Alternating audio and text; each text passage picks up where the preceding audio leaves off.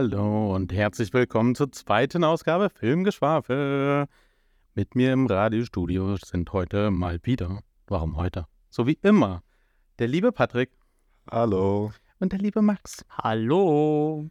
Und äh, wir waren diesmal nicht ganz so gut und direkt nach dem Kino äh, hier im Radiostudio, sondern haben uns zwei Tage Zeit gelassen, denn Bo is Afraid ist mit seiner Laufzeit von knapp drei Stunden ne, Mhm. dann doch etwas krass gewesen. Ne? Und wir waren danach vielleicht etwas platt und haben doch noch etwas Bedenkzeit gebraucht, um ins Radiostudio gehen zu können. So kann man es sagen, ja. Wir mussten das ein bisschen sacken lassen, glaube ich. Auf jeden Fall.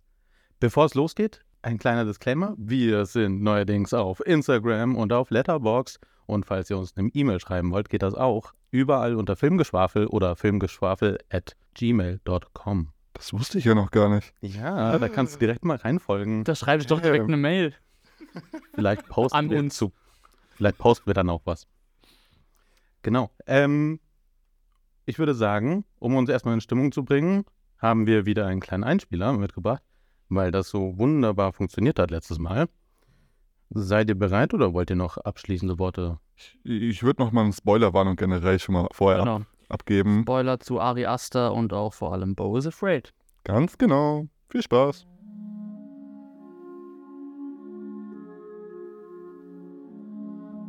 Wenn das, was vor deiner Wahrnehmung verborgen blieb, das, was sogar heimlich bleiben will, so plötzlich offenbart wird und du dem Vertrauten, dem Heimeligen entrissen wirst, dann verfällst du dem Unheimlichen. Ari Aster, geboren 1989 in New York, legte seinen Master in Regie am American Film Institute ab und versteht dieses unheimliche Tal, in dem sich seine Filme bewegen, wie kein zweiter. Was Freud mit seinen Beobachtungen zum Unheimlichen bereits 1919 ausführte, wird von Asta filmisch gelebt. In dieser Zeit lernt er auch Pavel Pogoselski kennen, einen Kameramann, der ihn noch bis heute begleitet und für die Inszenierung all seiner Filme verantwortlich ist. Noch vor seinem Durchbruch 2018 zeigt Ari Aster ein ganz eigenes Gespür für das Unangenehme, das Unheimliche im vertrauten Raum, zu Hause. Denn bereits ab den ersten Kurzfilmen, die nach seinem Abschluss zwischen 2011 und 2018 entstanden, entrückt er zumeist alltägliche Szenen und zieht eine neue Ebene des Unbehagens hinein. Momente, die sich zu Beginn noch vertraut anfühlen, bekommen schnell eine neue Perspektive. Eine Perspektive des Grauens. Und auch wenn diese Zeit voll Ausprobierens und ersten Gehversuchen ist, so bleibt Asta sich und seinem stimmungsvollen Stil sehr treu. 2018 kam es dann zu Ari Asters großem Langfilmdebüt namens Hereditary. Zusammen mit A24, bekannt durch Filme wie Lady Bird oder jüngst Everything Everywhere All at Once, landete er den großen Horror-Überraschungshit des Jahres. Der Film kam nicht nur bei den Kritikern besonders gut an, sondern sorgte auch dafür, dass der bis dato erfolgreichste Film des Produktionsstudios überhaupt wurde. Und das alles, obwohl Asta eigentlich gar keine Horrorfilme machen wollte. Er saugte zwar in seiner Kindheit alles auf, was irgendwie gruselig war, hatte jedoch recht schnell erkannt, dass ihm der typische Horrorfilm oft zu plump war. Er wollte viel mehr düstere Filme schaffen, Filme, die sich nicht so leicht in die gängigen Kategorien stecken lassen. Und vielleicht stach deswegen sein Skript so aus der Masse heraus. Bereits ein Jahr später wird der nächste Horrorfilm veröffentlicht, Midsommar. Und auch hier stellt Asta einmal mehr unter Beweis, dass er über lange Strecken des Films hinweg auf subtile Art das Gruseln lehrt. Hier reist eine Gruppe von Freunden, die sich für Anthropologie begeistert, nach Schweden, um an einem traditionellen Sommerfest teilzunehmen und zu studieren. Was anfänglich nach einem inszenierten Paradies aussieht, kippt zunehmend und verwandelt den Trip in einen verstörenden Albtraum. Mit Bo is Afraid steht nun das neueste Werk an. Ein Film, der sich noch mehr vom klassischen Horror zu entfernen und in eine dunkle Komödie zu werfen scheint. Außerdem bezieht sich dieser Langfilm zum ersten Mal ganz direkt auf einen früheren Kurzfilm von Ari Aster, Bo von 2011. Nicht nur war Asta selbst so sehr von A24 überrascht, dass er ein Okay für diese Produktion bekommen hat, es ist auch der teuerste Film, den das Studio jemals umgesetzt hat. Konnte uns Asta also erneut das unheimliche Geband auf Film demonstrieren? Wir haben auf jeden Fall Redebedarf. Oh mein Gott, vielen, vielen Dank, Anne. Das war fantastisch. Ich habe mich riesig gefreut. Falls ihr mehr von Anne hören wollt, die war in der letzten Folge Filmgeschwafel als ähm, Gast hier äh, in unserer kleinen Runde. Und äh, da haben wir über Evil Dead Rise geredet. Mhm. Nun aber zu Bo is Afraid.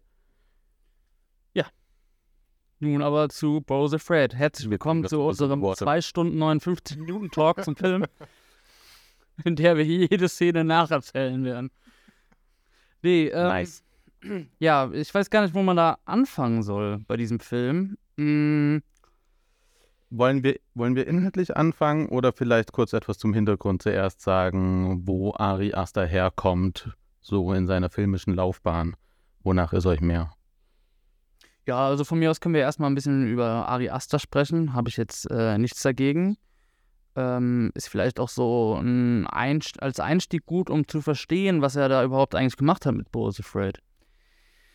Ähm, Ari Aster ist eigentlich so, würde ich sagen, der heiße Scheiß äh, aus Amerika. Jeder kennt ihn, äh, jeder hat Midsommar oder auch Hereditary gesehen. Ähm, er ist unglaublich beliebt.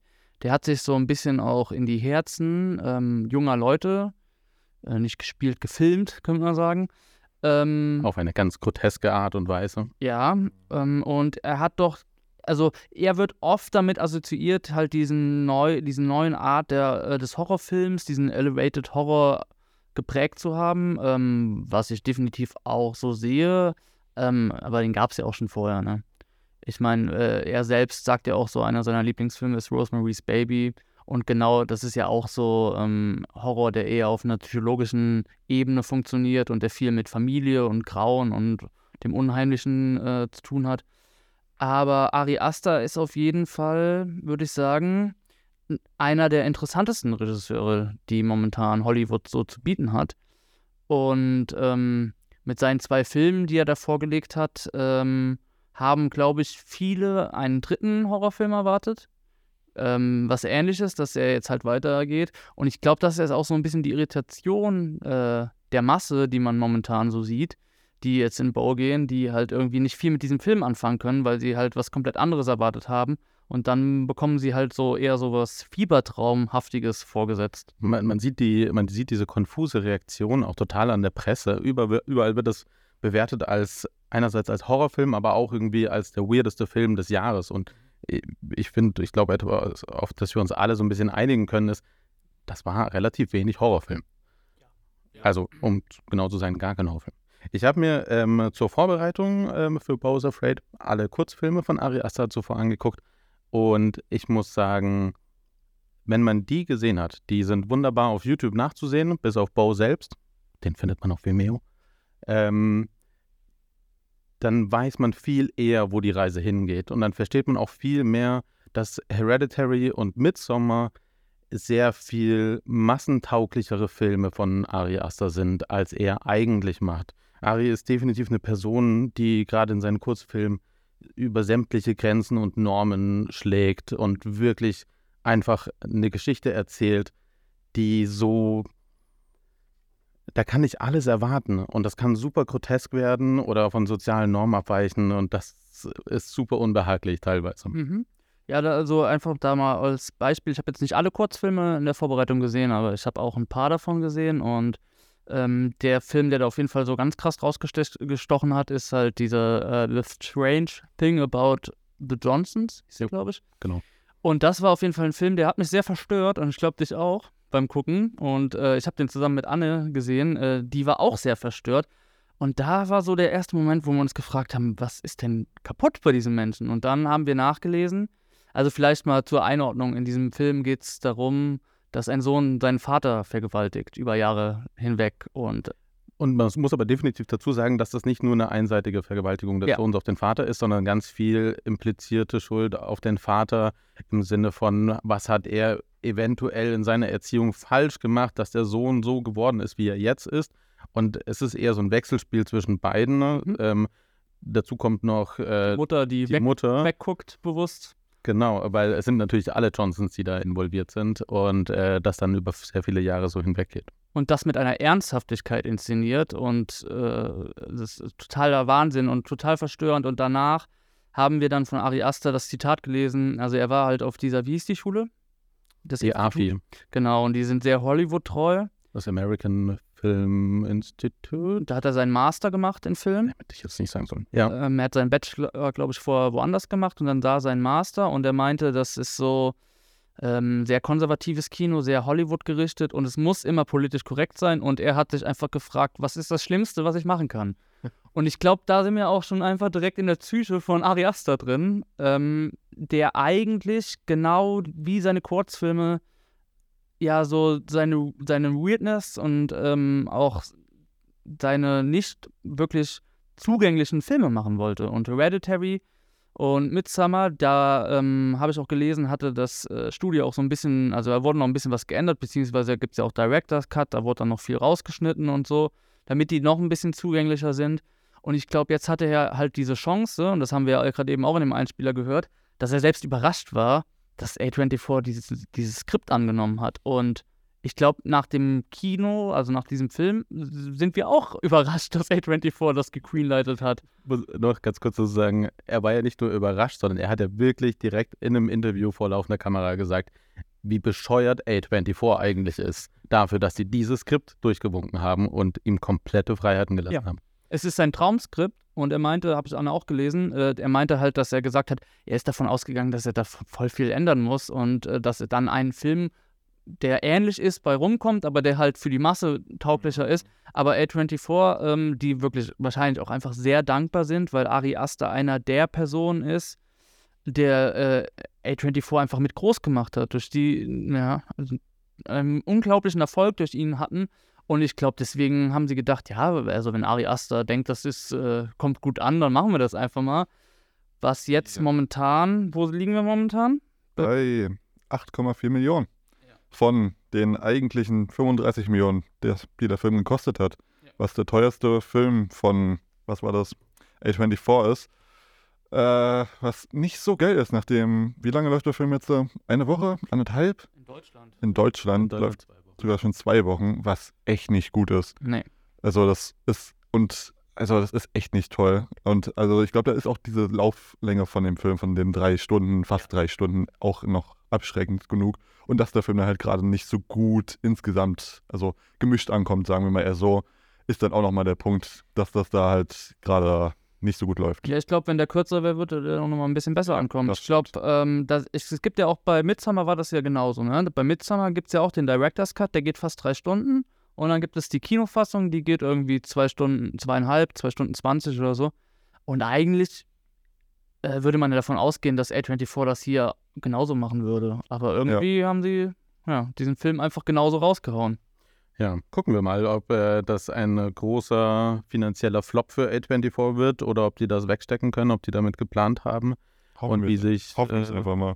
auf jeden Fall, wie sich das weiterentwickelt.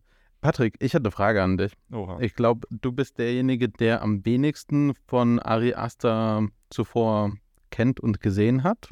Ja, Liegt da richtig? nur Midsommar bis jetzt.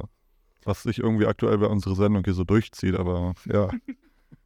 Aber das ist, das ist, doch, ist doch wunderbar, weil dann kann ich dich nämlich fragen, um mal hier ein bisschen auf den Film eingehen zu wollen.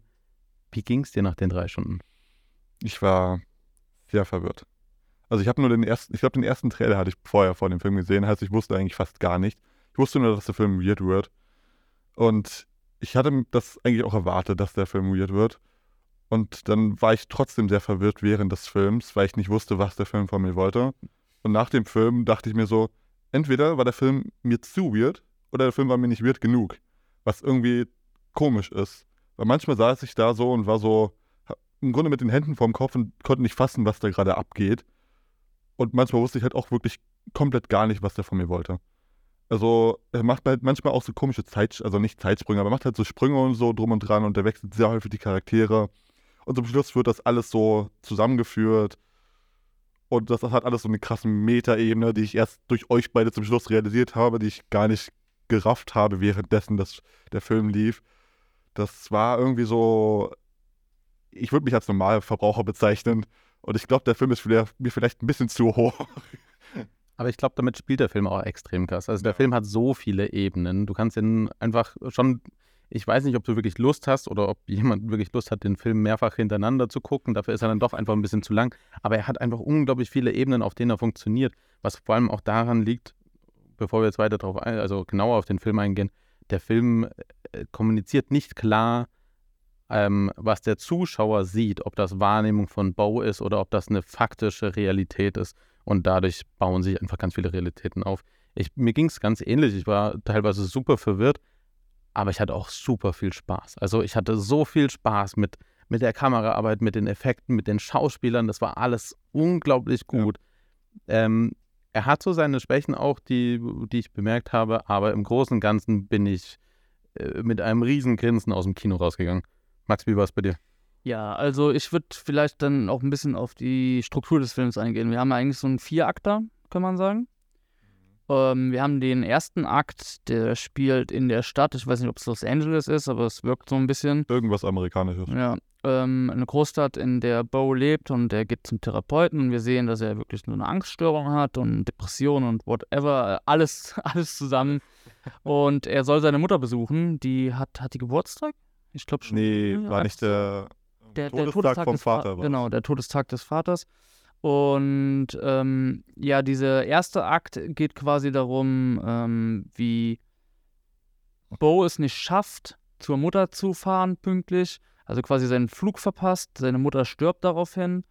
Und äh, dann geht die Reise los und Bo macht sich auf den Weg äh, ich, zur Mutter zu fahren. Ich war jetzt sehr gespannt, wie du diesen ganzen ersten Akt zusammenfasst. Aber das war gut zusammengekürzt. Okay, okay, gut. Bei all dem, was in diesem ersten Akt allein Ja, ich habe überlegt, passiert. ob ich noch was reinholen soll, aber ich habe gedacht, das ist jetzt egal. Das war schon ganz gut so.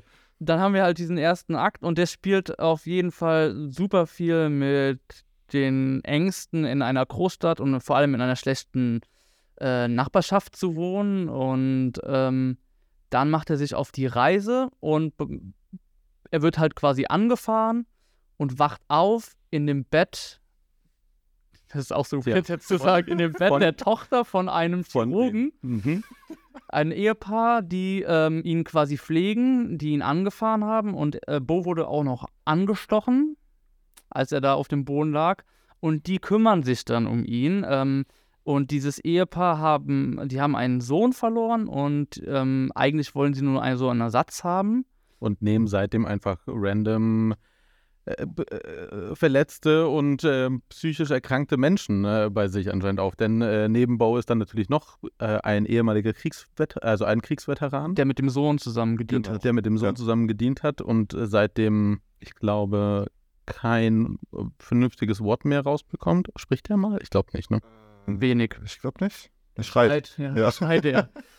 Und natürlich die Tochter, die auf der Couch schlafen muss, während Bo in dem Bett der Tochter schlafen soll. Und es ist alles eine super weirde Situation. Und diese Familie ist, ähm, ich würde sagen, da haben wir auch so unsere ersten richtigen Horrorelemente, weil man halt einfach merkt, da ist halt alles komplett off.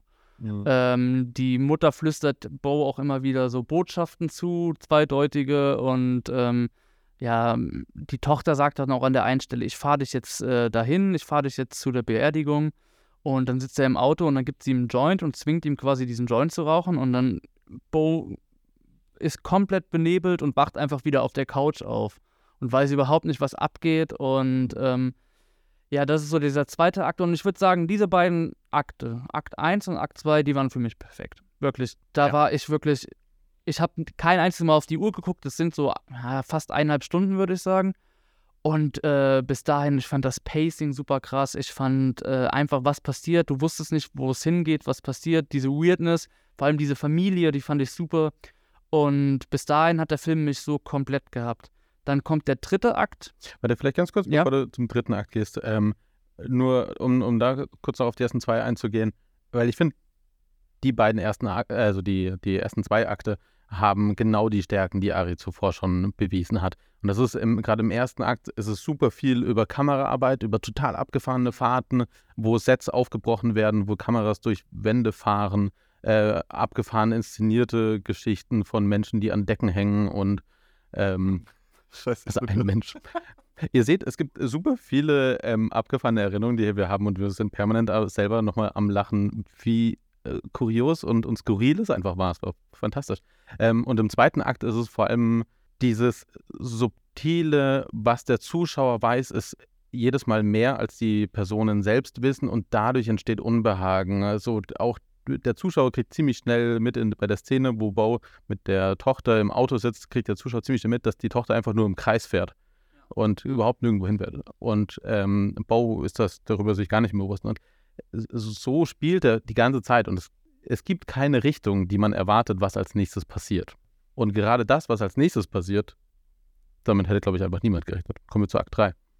Ja, also Bo, ähm, also die Tochter bringt sich quasi selber um, indem sie einen Eimer Farbe trinkt.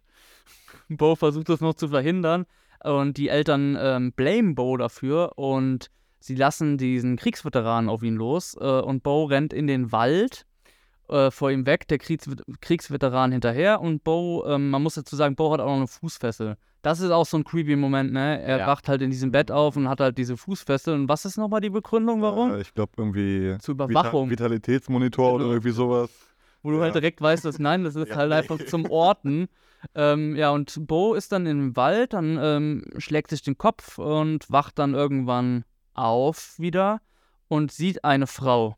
Eine schwangere Frau. Eine schwangere Frau und dann äh, folgt er ihr und dann sind wir auf einmal in, mitten im Wald und da ist ein Theater aufgebaut und da rennen so ganz viele, ja, man könnte so sagen, so Artsy-Hippies rum, hm. die sich gerade so vorbereiten auf so ein Theaterstück. Künstler. Künstler, ja. Und dann sehen wir ein Theaterstück. Äh, ich, ich muss dazu sagen, ich fand diesen Part voll toll. Ich fand das voll geil. Ich fand das auch mittlerweile, das war der erste Moment, wo ich auf die Uhr geguckt habe. Genau. Aber ich fand dieses Ding so genial, dass wir einfach ein Theaterstück in diesem Moment gesehen haben. Einfach dieser Beginn, dass erst dieser Moment war, wo wir, wo sich Bo da hinsetzt und dann einfach ein Theaterstück anfängt und das dann übergeht dahin, dass Bo quasi selbst in dem Theaterstück mitspielt und das dann alles quasi animiert wird und dass Bo dann der Hauptcharakter darin wird und er dann mehr oder weniger das, diese Story, die wir selbst gerade erlebt haben, dann in dem Theaterstück wiedergegeben wird und dann halt weitergesponnen wird und immer weiter und Bo dann immer älter wird und dann in die Zukunft geht und was weiß ich noch alles. Und dann, wenn du was sagen willst, red ruhig. und dann geht das halt noch weiter und weiter und dann kommt irgendwann so ein Punkt an, wo Bo halt Kinder hat. Und dann kommt so die Frage, wie kannst du eigentlich Kinder bekommen haben? Und dann kommt so ganz wieder Moment, wo eigentlich so dieser Knackpunkt kommt, wo das alles gar keinen Sinn macht, was wir gerade gesehen haben.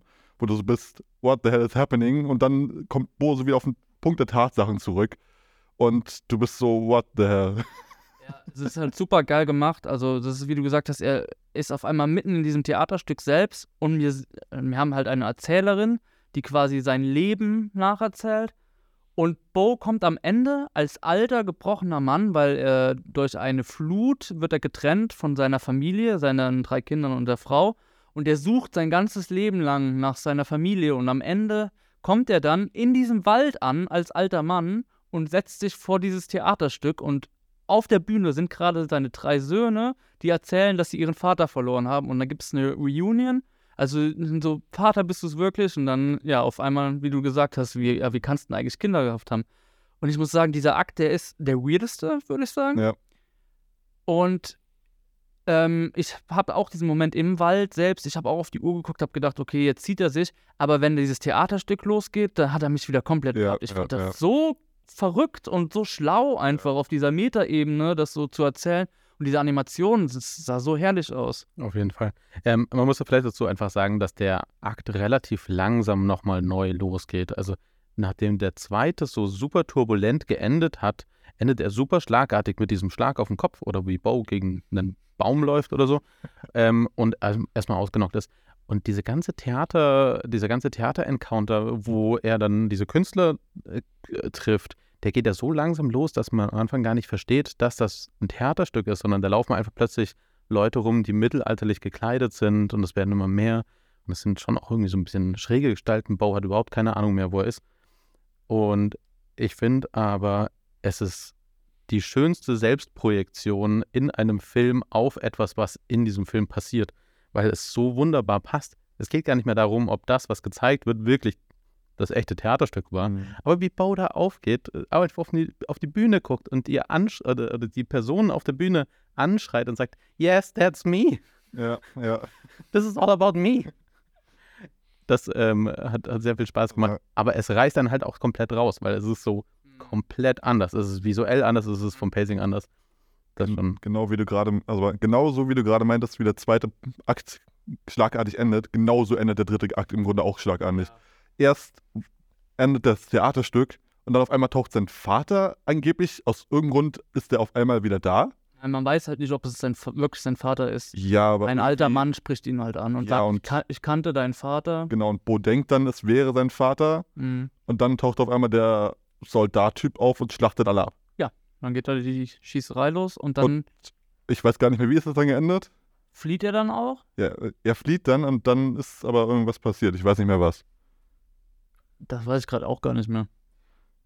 Er, er, Er, er, er, rennt, er rennt so lange raus, also alle sterben in diesem Wald, ähm, was eh äh, ne, dieser Army-Dude, der plötzlich komplett bewaffnet war mit äh, Maschinengewehr und äh, Wurfmessern und ähm, wilde Szene. Ähm, er flieht und stolpert dann äh, aus seinem äh, trippenden Traumweltwald äh, direkt auf den Parkplatz von seiner Mutter. nee, nee, Nein, an den so. Straßenrand. Genau, er wird noch aufgegabelt. Er muss dann auch, Straße, Da ja. fährt er per Anhalter, äh, wird er mitgenommen von einem alten Mann und dann, äh, dann sind wir im vierten Nein. Akt. die Fußfessel explodiert doch und dadurch wird er ohnmächtig. Oh Gott. Dadurch wird er ohnmächtig und dadurch, da haben wir dann diesen, diesen Cut zwischen den Akten gehabt. Da, wir haben ja immer den Cut zwischen den Akten, in dem er ohnmächtig wird. Und dann wacht er auf, wacht bei der Straße auf, geht zur Straße hin, Und dann per der Anhalter. Anhalter fährt dann Mhm. zum Haus. Okay. So war's. Dann stolpert er auf. Dann sind wir im vierten Akt. Oh, wow. Und beim Ja, vierten sorry, Akt, ich- ja. Äh, Ich, ich, Ja, ey. Ich glaube, aber so geht es uns allen so Ja. ein bisschen. Es ist so an manchen Stellen einfach nur noch konfus, wann was passiert ist. Es passiert auch so viel. Ja. Das ist das halt einfach. Auch. Es passiert wir- die ganze Zeit irgendwas. Und jetzt kommen wir zum vierten Akt, der der längste Akt von allen ist. Der verwirrendste gefühlt eigentlich Ja. auch noch mehr. Längste und jetzt kommt auch ein Akt, der sehr gemischt ist. Also, wir gehen erstmal rein und Bo kommt daheim an und äh, hat es nicht geschafft, pünktlich zur Beerdigung. Mhm. Äh, Ähm, Und er kommt rein und sieht den Sarg und da liegt, das haben wir auch noch gar nicht erwähnt, das, was sehr lustig ist, weil die Mutter ist äh, scheinbar so gestorben, dass ein äh, Kronleuchter auf, auf sie gefallen ist. Das wird auch immer wieder be betont Auf ihren Kopf. auf ihren Kopf und dass sie gar keinen Kopf mehr hat. Und dann liegt, Ja. sehen wir den Sarg da, wo halt eine Leiche liegt ohne Kopf. Oh mein Gott, ganz kurz. Was für ein hilarious, also was für ein unglaublich gutes Gespräch ist. Ganz am Anfang vom Film, Oh, relativ am ja. Anfang, der Telefon. wie oh, Bo angerufen wird von einem UPS. Nee, Quatsch, äh, Bo will seine Mutter anrufen und ein, ein UPS-Lieferant nimmt ab und versucht ihm auf möglichst sanfte Art und Humane Weise, Art und Weise, humane Weise zu erklären, dass da hm, wahrscheinlich gerade seine Mutter geköpft oder mit einem zermatschten Kopf vor ihm liegt. Und dann vor allem auch sagt so, äh, Bo rastet halt komplett aus und dann so, ja, ey, vielleicht, vielleicht hast du dich ja verwählt. Hast du die Nummer eingetippt? Nein, nein, ich habe die Nummer nicht eingetippt. Ja, ey, du hast dich bestimmt vertippt. Leg einfach auf und ruf nochmal an. Dann legt Bo auf. Und man sieht das Handy, wo da Mom draufsteht. Er legt auf, tippt ein, Mom, ruft wieder an. Und dann, dann geht der UPS-Typ ran und sagt so, I'm sorry. Das Ja. war schon. Und ähm, ja, bei vier Akt, äh, beim Akt 4 sehen wir jetzt die Mutter scheinbar, scheinbare Mutter, die dort liegt ohne Kopf und ähm, Bo ist zu spät. Wir haben so ein bisschen, Bo geht durchs Haus, dann sind wir auch im Keller und da sehen wir dann auch, da setzt sich das erste Mal dieser Film so ein bisschen zusammen, finde ich, weil wir sehen diese, ähm, was wir noch gar nicht erwähnt haben, die Mutter ist halt, ähm, die hat eine Firma, die Eine Pharmaindustrie. Pharmaindustrie. Die stellen Medikamente her und alles Mögliche. Genau, und da unten hängt so eine Timeline der Firma, von der Gründung bis äh, zum jetzigen Zeitpunkt, so die großen Erfolge, die großen Werbekampagnen.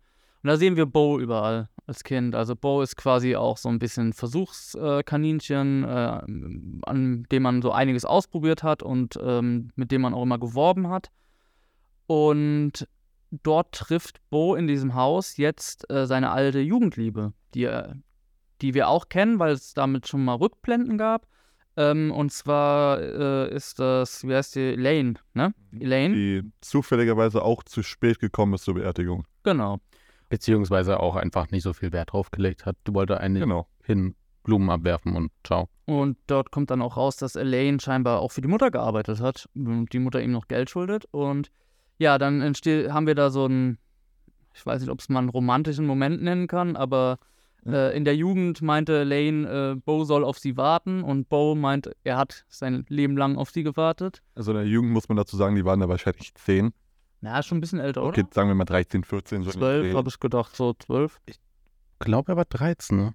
Ja, Ich glaube, das wird gesagt. okay. Ja. Und jetzt ist das so, wie, wie lange wird das ja sein? jetzt? 40 Jahre später oder sowas? Na, ich glaube, er ist so 40 jetzt, Ja, oder? genau. Anfang Ja. 40. Ja, well. Ja, dann gehen beide ins Schlafzimmer und dann Der haben, Mutter wohlgemerkt. ja, dann haben wir wohl eine der lustigsten Sexszenen, die ich seit langem im Kino gesehen habe.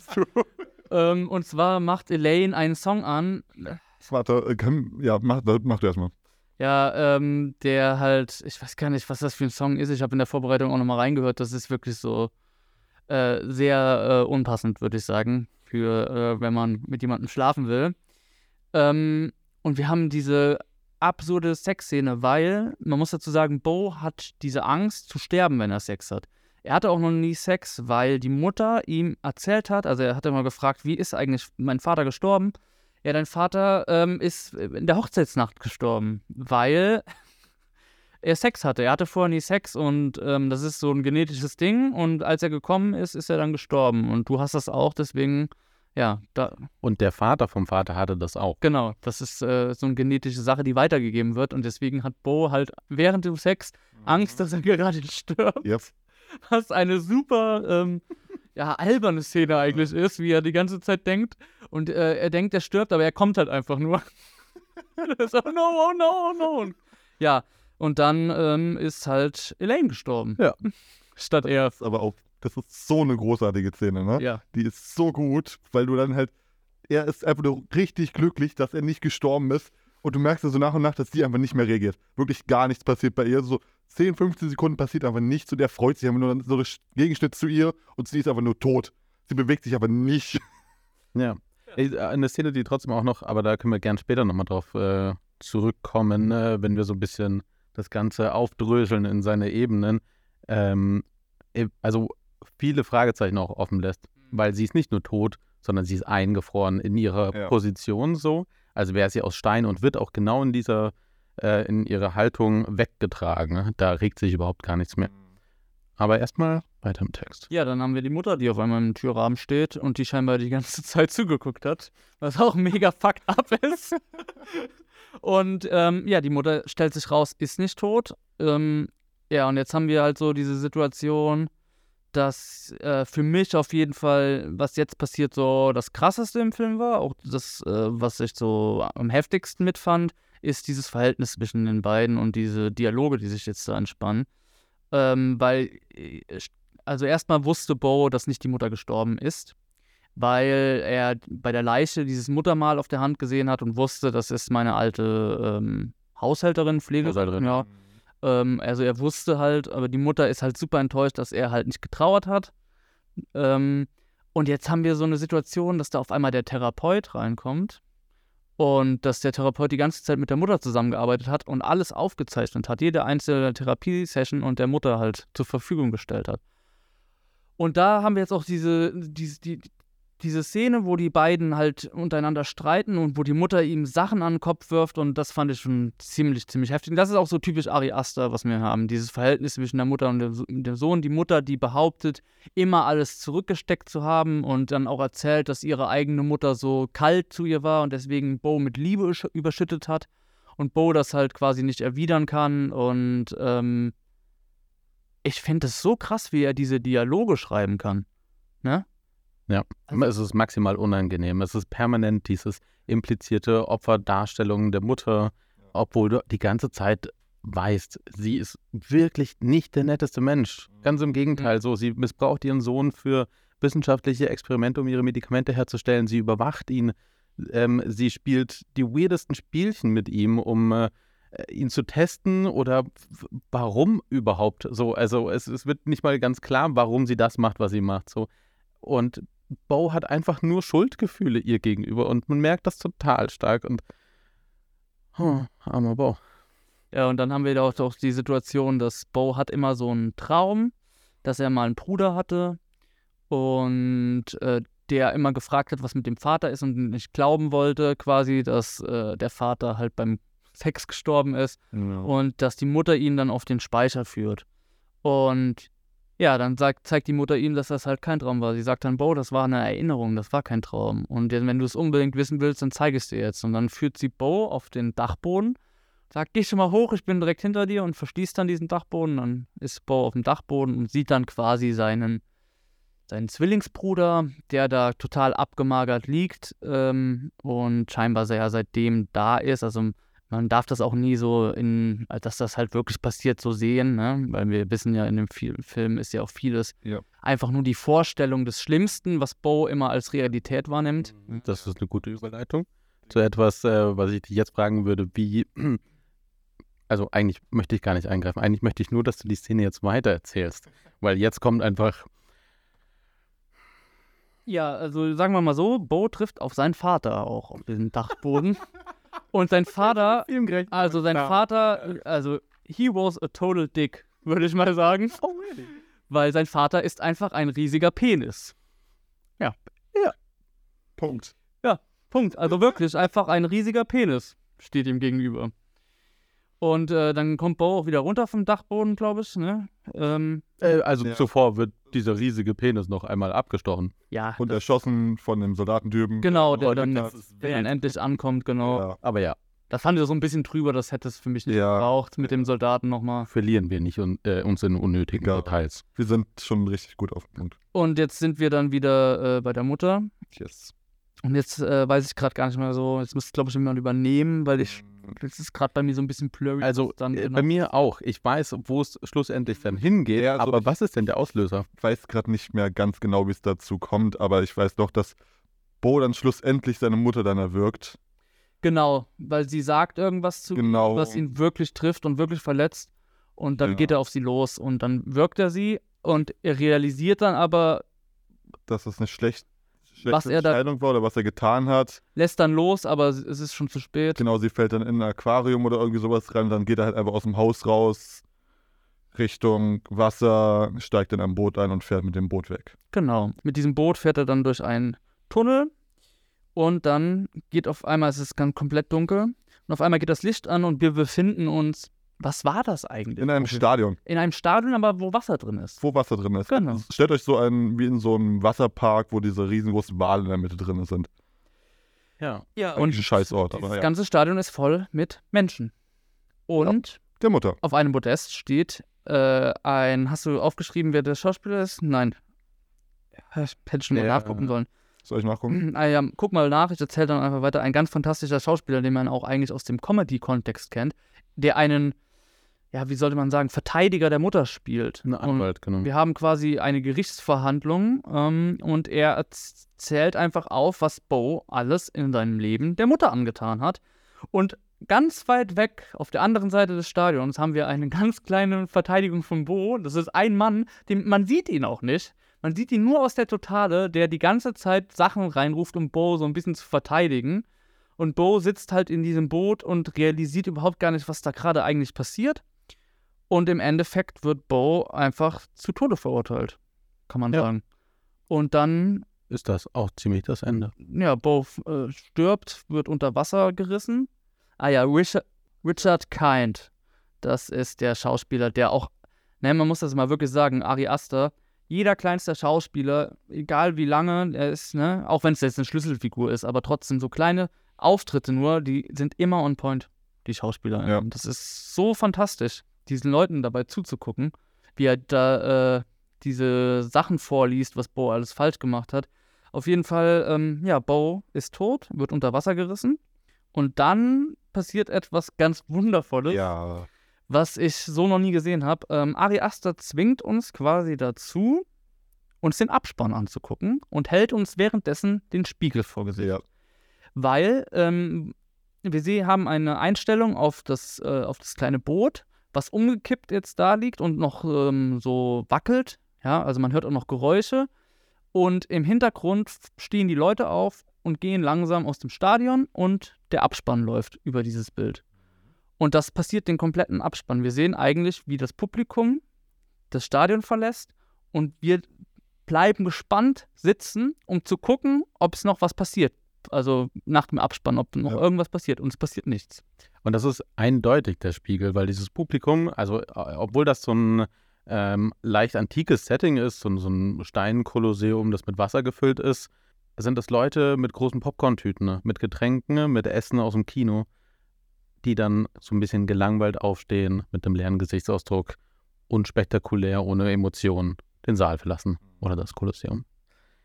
Jetzt, ich bin ganz schön stolz auf uns, dass wir es geschafft haben, da irgendwie Ja. die, äh, die Handlungen so halbwegs nachzuerzählen. Weil, oh mein Gott, es war viel und es war so in allen Bereichen und Settings einmal ähm, abgedriftet. Aber ich würde mal da einhaken. Ich glaube, es wäre eine gute Idee, mal Musik zu spielen, nicht wahr?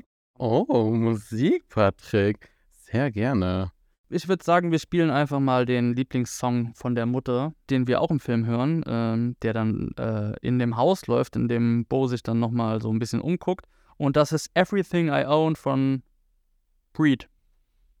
Breed heißt die Band.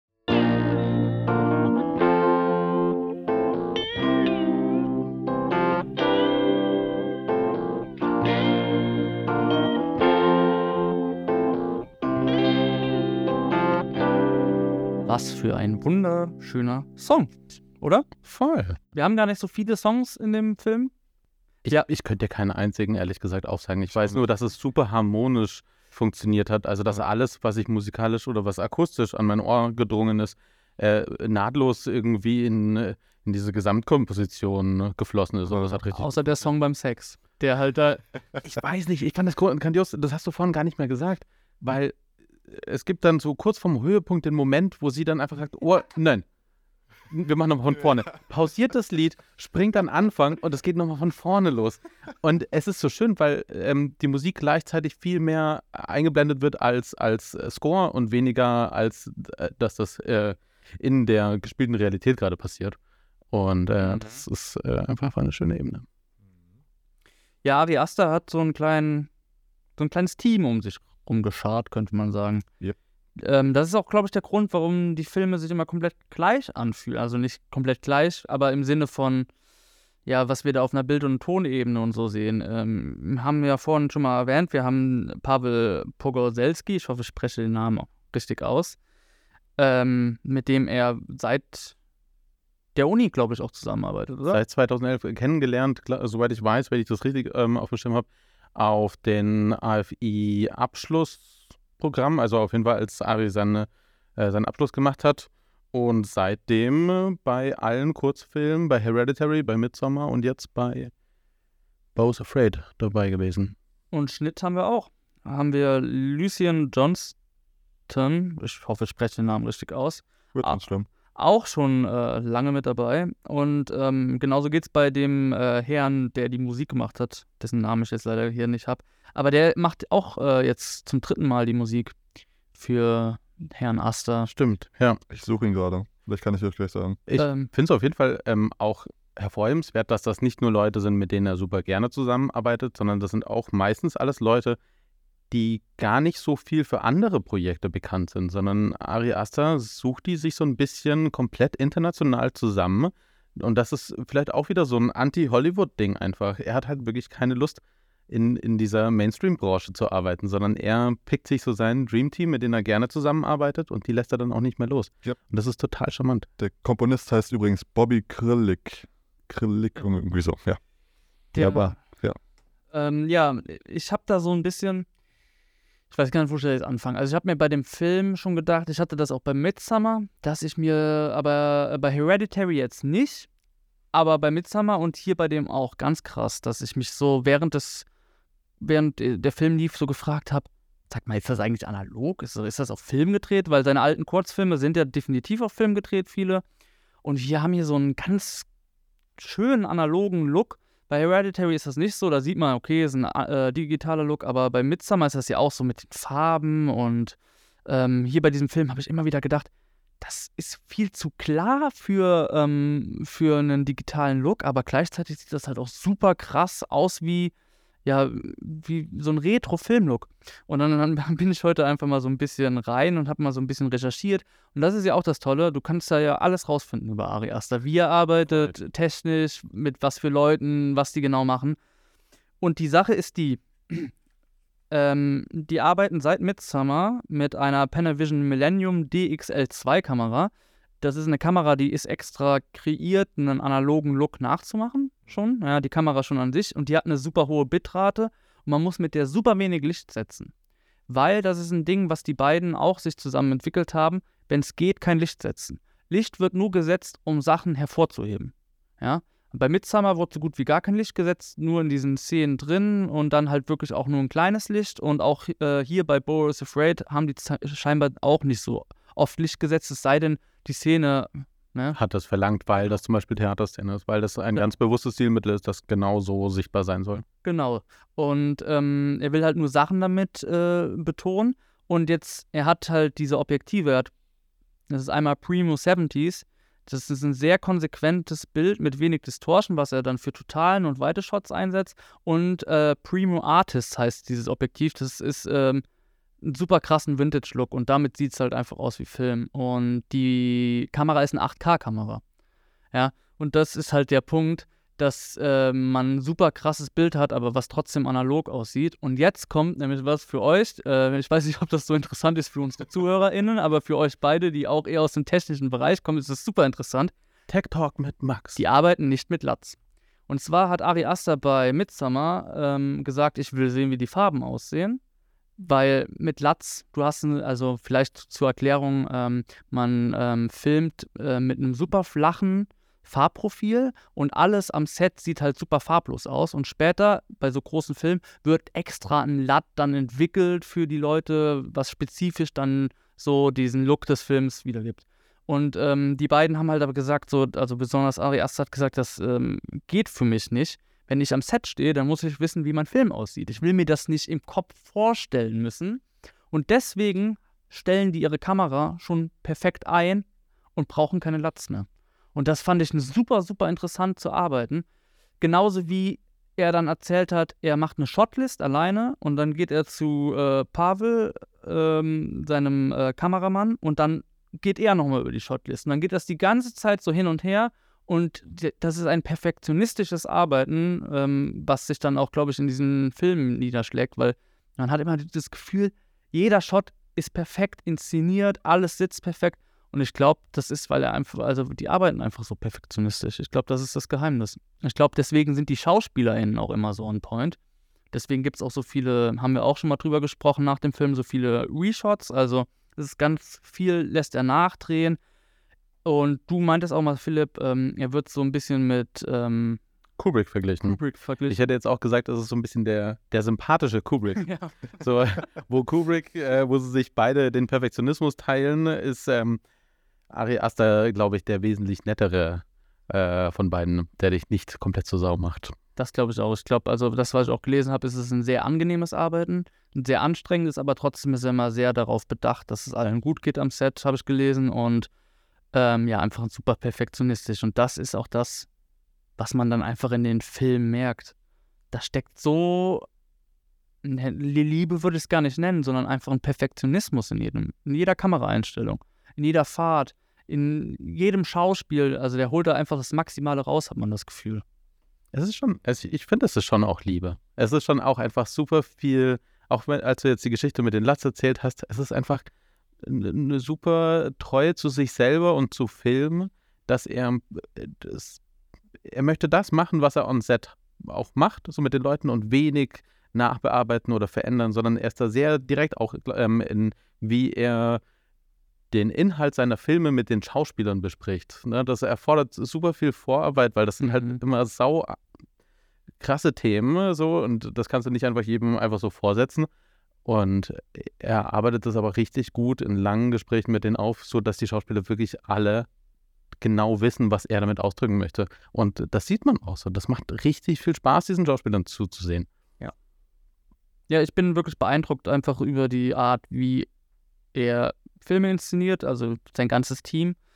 Ich glaube, das ist auf jeden Fall ein Zusammenspiel und ich finde es einfach super erfrischend zu sehen, dass es doch noch so Leute gibt, weil oft hat man das Gefühl, ähm, Kubrick ist da, glaube ich, ein gutes Stichwort, weil wenn man sich so seine Filme anguckt, da denkt man sich so, äh, das ist der Wahnsinn. Mhm. Wie, wie hat er das inszeniert? Und dann hörst du die, die schrecklichen Stories von den Sets und wie er seine Leute behandelt hat und wie er da irgendwie 18 Stunden durchgedreht hat ohne Pause und so.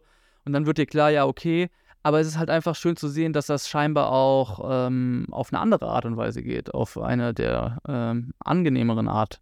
Ja, dass man einfach sagt, ey, wir haben alle richtig Bock darauf und wir ziehen das jetzt so durch und sobald hier irgendwas ist, dann sagt es einfach und ähm, ja, einfach diese Vorarbeit für diese Filme, einfach diese Shotlist und alles, dieses, äh, ähm, wie du gesagt hast, mit den Schauspielern das auszuarbeiten, ich finde das schon sehr, sehr beeindruckend. Und dann vor allem auch noch, du meintest mal, das habe ich auch gelesen, Ari Aster hat alle Horrorfilme gesehen.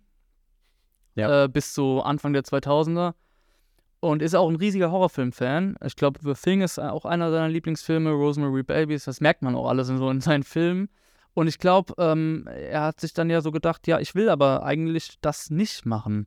Ähm, meine Filme sollen einfach nicht nur so plumpe Horrorfilme sein, sondern ich will meinen Horror aus einer anderen Ebene, Ebene ziehen. Und deswegen kriegen wir von ihm auch keine klassischen Horrorfilme, sondern deswegen haben wir viel, ja, was dieses Familienverhältnis, auch ähm, dieser psychologische Horror, dieses ähm, ja, Unbehagen, was sich auf so einer Ebene abspielt, was der Zuschauer halt weiß und äh, die Protagonisten aber nicht.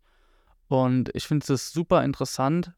Und ich finde aber auch den Schritt gut, den er jetzt gemacht hat, dass er gesagt hat, ich mache jetzt keinen als dritten Film diesen klassischen Horrorfilm. Ich ähm, ist ja auch so ein bisschen so ein Ding von diesen Horrorregisseuren. Ich meine, wir haben Robert Eggers, der als dritten Film The Northman gemacht hat, Stimmt, ja, das ist mir noch gar nicht aufgefallen, aber Ja. ist wirklich so. der auch weg vom Horror ist, weil er auch gesagt hat, ich will nicht nur auf Horror reduziert werden. Die witzigerweise auch relativ eng, also ich weiß nicht, ob sie äh, wirklich eng sind, aber äh, beide berufen sich ganz gerne auf den jeweils anderen, also Eggers und Astor. Ja, hat auch ungefähr zeitgleich ange... Ne, ich glaube, Eggers ein bisschen früher, ne? Ja, ist ein bisschen schwierig zu sagen, weil Astor so diese große Pause, also oder die äh, unbekannte Pause. Ich meine jetzt so A24, ich glaube. Äh, da war Eggers ein bisschen früher, Ja. ich glaube schon, ja. aber das ist schon interessant irgendwie. Ja. Äh, ihr seht, wir haben mega viel Gesprächsbedarf und ähm, wir sprechen auch gleich noch ein bisschen weiter. Nur haben wir so einen kleinen Blick auf die Zeit für all unsere Radiozuhörer. Da sind wir auf eine Stunde begrenzt.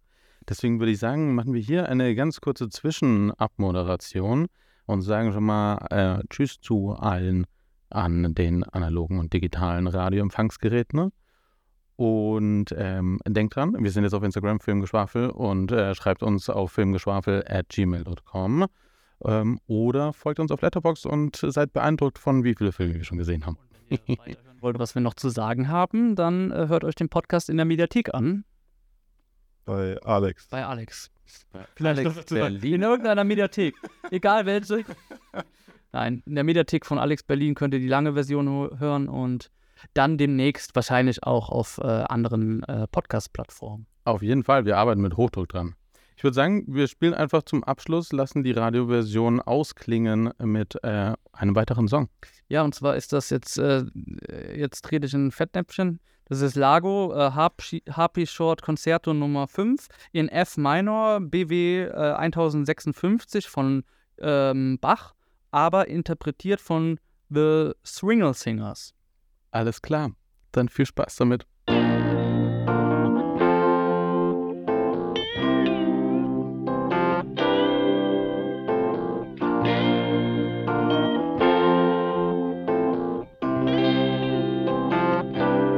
Was ein wunderschöner Song, nicht wahr?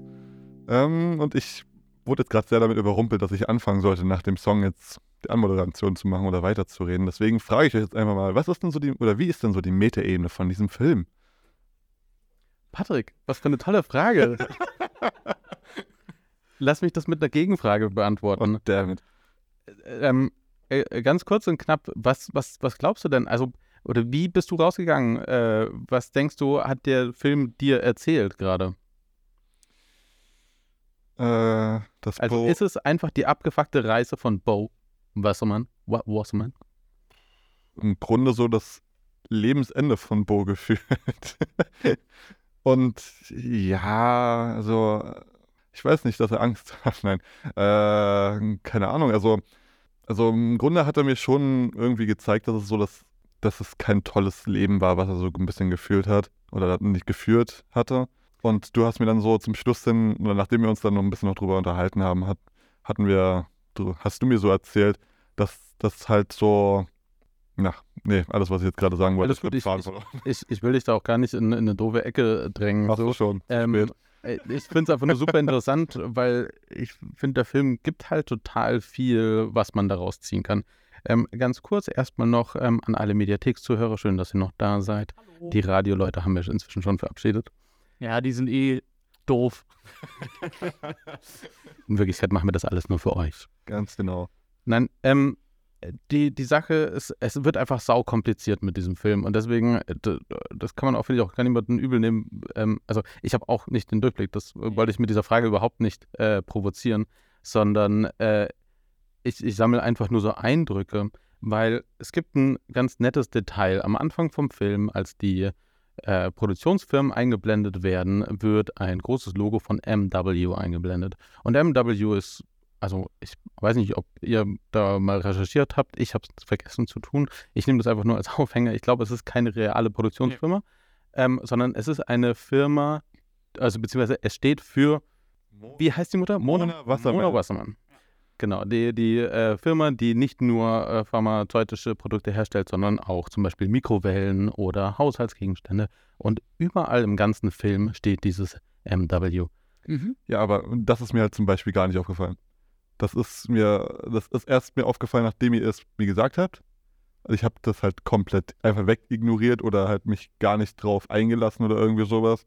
Ist auch, ist auch super subtil. Ja. Also, also es wird wirklich überhaupt nicht aufgedrückt, sondern es ist halt mal so ein zufälliger Gegenstand am rechten Bildrand ähm, hat dieses äh, Symbol. Und dann gibt es noch mehr so, so komische Meta-Überschneidungen. Also der, der Vorspann von dem Film gehört ja eigentlich inhaltlich nicht in die Welt des Films. Also die Infos, die wir da sehen, beziehen sich ja nicht auf, ähm, auf Informationen, die auch Bow hat, sondern das ist eine Produktionsfirma, die diesen Film gemacht hat. Und dann gibt es so ähm, andere Meta-Einflüsse wie die Familie, die Bow aufsammelt, nachdem er auf der Straße überfahren und angestochen, angefahren und überstochen, nach, ähm, Von der Familie wohlgemerkt. äh, genau, äh, aufgesammelt wird. Ähm, diese Familie wird zu dem späteren Zeitpunkt in Mona Wassermanns äh, Mansion, ähm, sieht man sie auch äh, an der Wand äh, aufgelistet als Mitarbeiter von dieser Firma. Genau. Und das ähm, macht so diesen riesen Punkt auf, dass ganz viel, was wir zuvor gesehen haben, was man auch an dem, an, an dem Therapeuten äh, ähm, später merkt, ähm, gestellt war oder halt einfach gar nicht real war. Mir ist auch nochmal aufgefallen, ähm, ich habe dann nochmal nachgelesen, sogar die Statisten sind auf diesem Plakat. Also ich glaube, Geil. dass wir einfach die komplette Film, also alle sehen auf diesem Plakat, die auch in den Filmen drin vorkommt. Und ich glaube, das ist auch einfach dieses nächste Zeichen dafür. Ich meine, wir haben es ja auch bei Elaine. Elaine arbeitet ja auch für die Mutter. Ja. Also ich glaube, alle sind halt einfach angestellt bei der Mutter. Yep. Ja.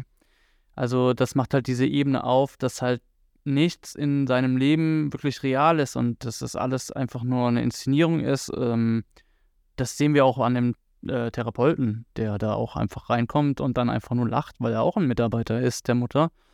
Und ähm, ja, im Prinzip, also was ich aus diesem Film rausgezogen habe, ist, das ist eigentlich so, ähm, wie soll ich das jetzt, äh, mm, das ist quasi, für Bo wird alles, das Schlimmste immer, was für ihn passieren kann, real, habe ich das Gefühl.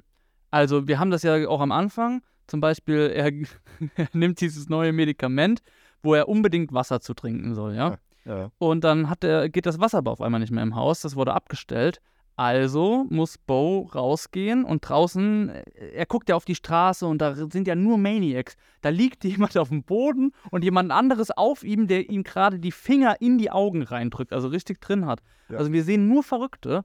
Und ähm, das ist das. Bo sieht halt quasi immer nur so das Schlimmste, was geht und immer seine Ängste. Und diese Ängste werden dann real, weil er rennt dann raus, um dieses Wasser zu holen.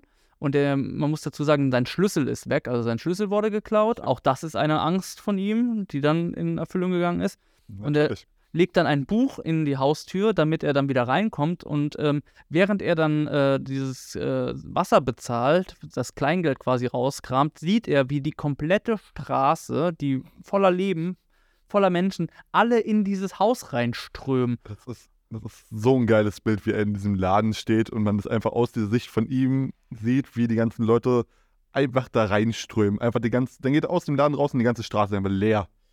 Komplett. Genau, er steht dann ganz alleine. und Da liegt nur noch diese Leiche, die schon seit drei Tagen liegt, die man immer wieder sieht. Die auch komplett äh, verwest vor sich. Und ja, Bo kommt halt nicht mehr bei sich rein und äh, sitzt quasi vor seinem eigenen Fenster und guckt, wie diese Leute einfach ja, seine Wohnung zerlegen. Und auch das, das ist, das sind ja alles Sachen so, das, was ist das Schlimmste für mich, was jetzt passieren könnte? Und das geht dann in Erfüllung. Und dann sehen wir quasi später, alles ist nur inszeniert in seinem Leben. Diese Firma taucht immer wieder auf, diesen ganzen Film lang. Und ähm, Bo ist auch einfach nur so ein ja, Versuchskaninchen, hat, hat man das Gefühl.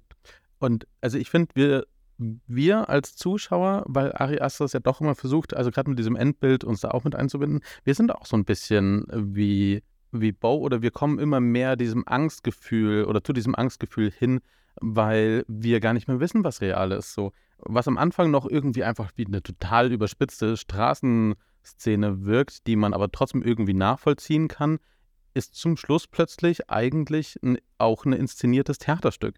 Dieses Theaterstück, das ähm, Asta in seinem dritten Akt irgendwie auch nochmal zeigt.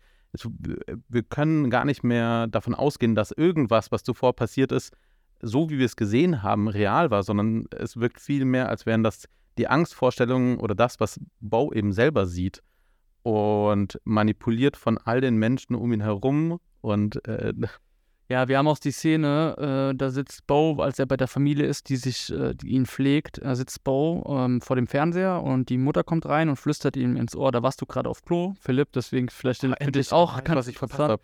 Äh, die kommt äh, zu ihm und flüstert ihm ins Ohr, er soll mal Kanal 76 oder so, ich weiß nicht mehr genau, anmachen.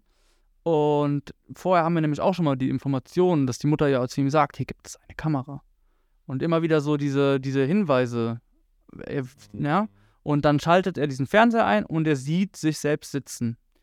Und dann spult er zurück und dann sieht er, was gerade eben passiert ist, die Mutter und so. Und dann spult er vor und wir sehen einfach, was passieren wird. Wir sehen yep. Szenen aus dem Ende des Films, wie er auf diesem Boot ist und so.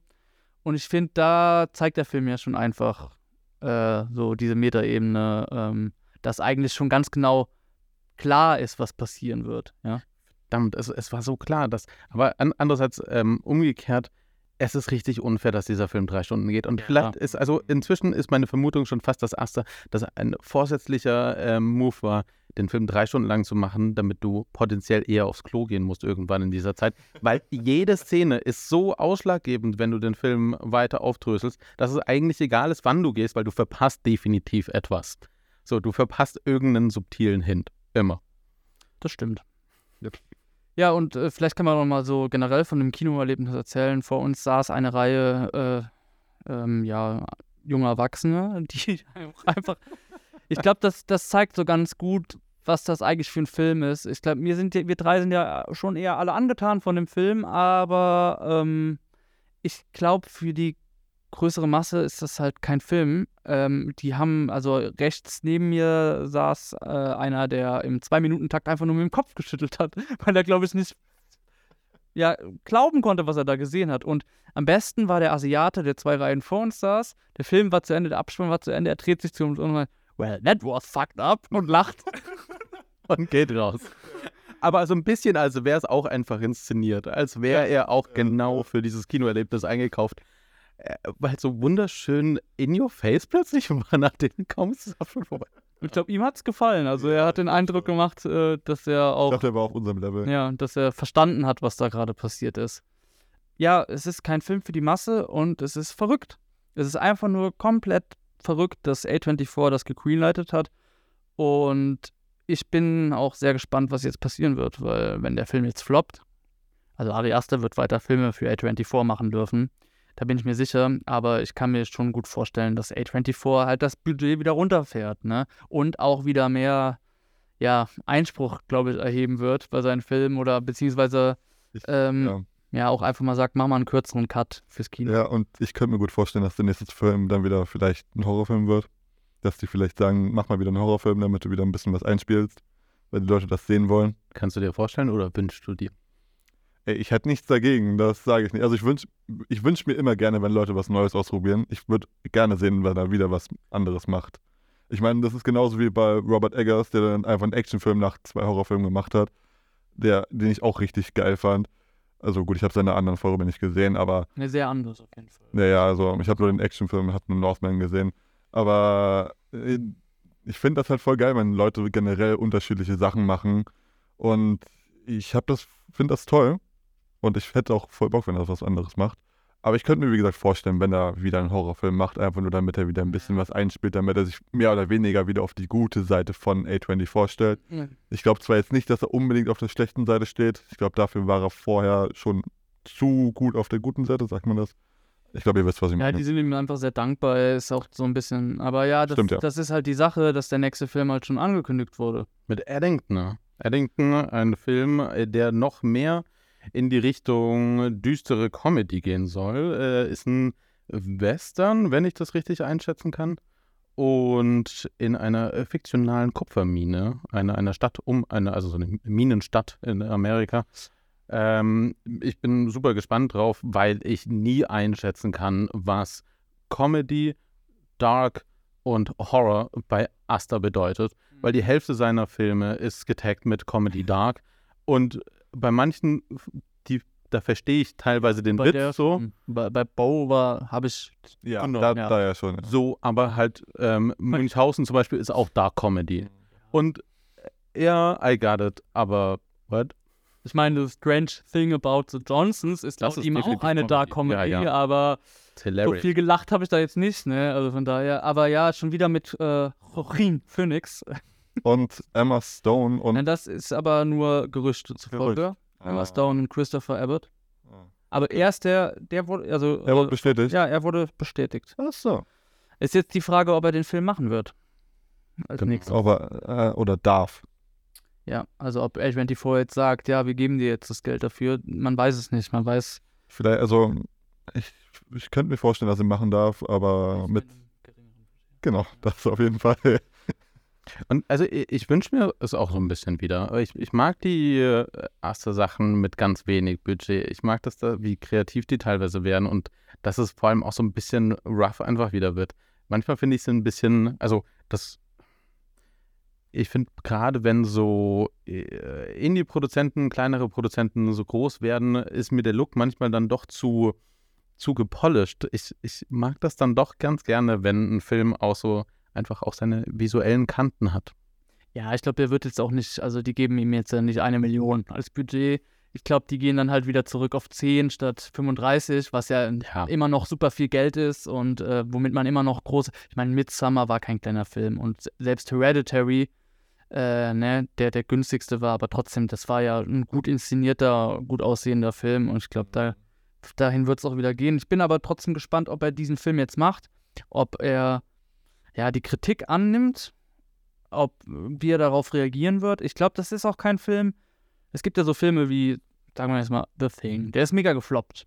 Und dann später, jetzt ist das einer der absoluten Klassiker und jeder beruft sich äh, auf diesen Film. Ich auch. Einer meiner absoluten Lie- Lieblingsfilme und auch von Asta. Ja. Aber Bo is Afraid wird nicht so ein Film. Ich Glaub glaube, ich nicht. Bo is Afraid bleibt immer so ein weirder Film. Und ich glaube, wenn du nicht so viel gesehen hast wie wir und du auch nicht so empfänglich für so weirden Shit bist, dann Wirst du den noch nicht sehen. ist das halt einfach ein super verstörender Scheiß einfach. Du Mhm. guckst dir das an und denkst dir, was, was, was geht hier, was passiert hier, was will der von mir? Ich habe auch Freunde, die fanden den ganz okay. Mein, mein be- mein bester Freund zum Beispiel ist auch eigentlich ein sehr großer Asta-Fan und der meinte, es war mir zu albern. und bei uns hat das ja super gut funktioniert, aber der hatte halt auch super alberne Szenen, ne? ja. gerade diese Sexszenen oder so, das ist ja wirklich einfach nur albern. Ähm, und ich glaube, wenn das nicht so gut für dich funktioniert, diese Humorebene, die der einzieht, dann hast du halt auch Probleme mit diesem Film. Du, du, du musst wirklich dem Film die Chance geben, dass er, oder du darfst den Film einfach nicht zu ernst nehmen. Wenn der Film äh, die, die, die Möglichkeit hat, sich einfach so ein bisschen frei zu entfalten vor dir, Ähm, ich empfehle noch ein, ein, ein Bierchen dazu, das ähm, Oder ein paar Tabletten. oder ein paar Tabletten, ne? ähm, irgendwas, was dich auf jeden Fall dafür empfänglicher macht, äh, dann kann das ganz wunderbar funktionieren. Aber definitiv eine Empfehlung für Leute, die Lust auf Asta haben, die damit was anfangen können, die was damit anfangen können, sich drei Stunden lang weirden, geil inszenierten Scheiß anzugucken. Und dann hat man echt Spaß. Die keine Lust auf äh, diesen, ja, 0815 Ho Hollywood-Kram haben, glaube ich. Ich glaube, das ist ja auch genau das, wo Ari Aster dagegen steht. Und ich glaube, damit hat er einfach richtig gewonnen. Also halt, damit hat er genau das gemacht, was er, was, was er persönlich machen will und hat es auch, finde ich, all den Kritikern gezeigt. Weil jetzt kommen große Kritiken rein, das, das ist weird, das, ähm, er konnte nicht das rüberbringen, was wir denken, was er rüberbringen wollte und so. Aber in Wirklichkeit ist es einfach nur, hey, ich habe keinen Bock auf euren Hollywood-Scheiß, ich mache meinen eigenen Scheiß.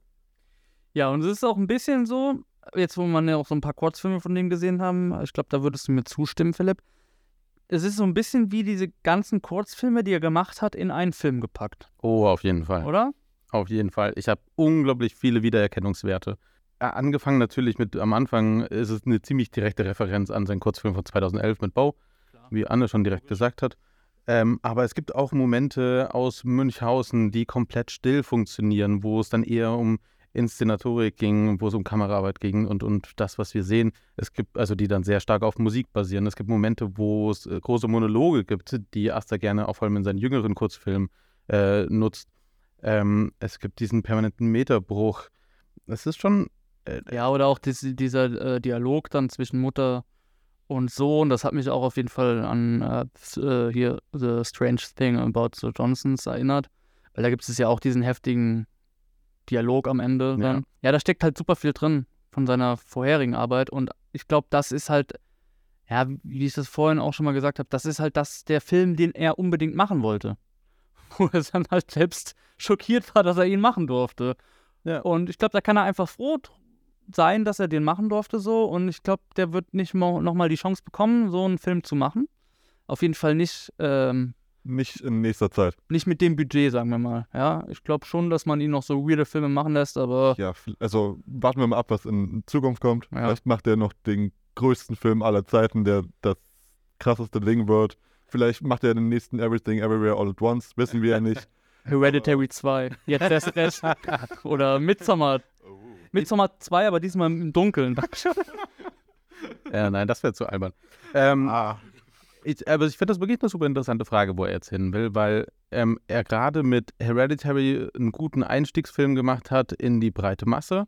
Mit Midsommar wurde ein bisschen experimenteller, wurde ein bisschen eigenartiger und also hat generell mehr so eine eigene Handschrift mit reingebracht. Und jetzt hat er seinen eigenen Film gemacht. Der Film, wo er wirklich komplett dahinter stehen kann.